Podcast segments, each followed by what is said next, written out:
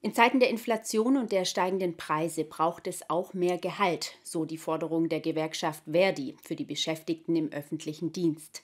Bereits seit einiger Zeit wird deshalb gestreikt. Doch die Angebote aus den ersten beiden Verhandlungsrunden reichen aus Sicht der Gewerkschaft nicht aus. Deshalb finden weitere Warnstreiks statt, so auch heute auf dem Reutlinger Marktplatz. Viel Lärm in der Reutlinger Altstadt. Denn beim Streik auf dem Marktplatz machten Beschäftigte aus dem öffentlichen Dienst mit Klatschpappen und Pfeifen auf sich aufmerksam. Der Grund? Auch in der zweiten Verhandlungsrunde mit der Arbeitgeberseite für mehr Gehalt sei kein ausreichendes Angebot gemacht worden. Wir haben zwei Verhandlungsrunden hinter uns. Die Arbeitgeber haben uns im äh, Kern angeboten eine Tabellenerhöhung um 5 Prozent, aber in 27 Monate.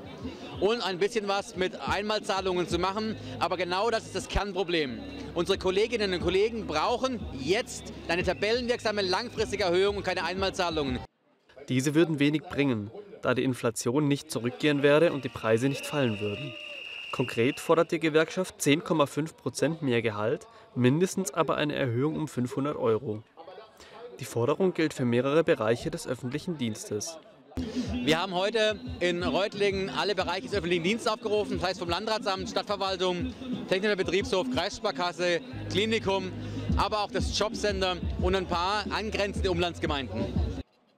Trotz mehrerer Berufsgruppen zeigte sich die Gewerkschaftsseite überrascht, wie hoch die Beteiligung war.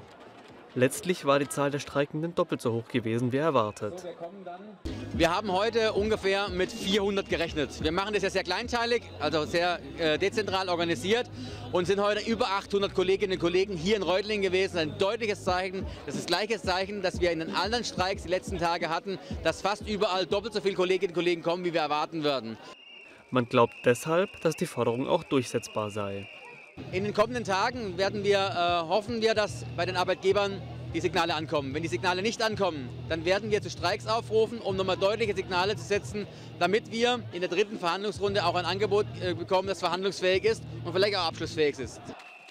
Für den Fall, dass man sich aber auch weiterhin nicht einig werden sollte, schloss die Gewerkschaft auch einen unbefristeten Streik nicht aus. Dies sei jedoch nicht der Wunsch. Man wolle die Mitarbeiter, die nicht streiken, und auch die Bevölkerung nicht im Stich lassen.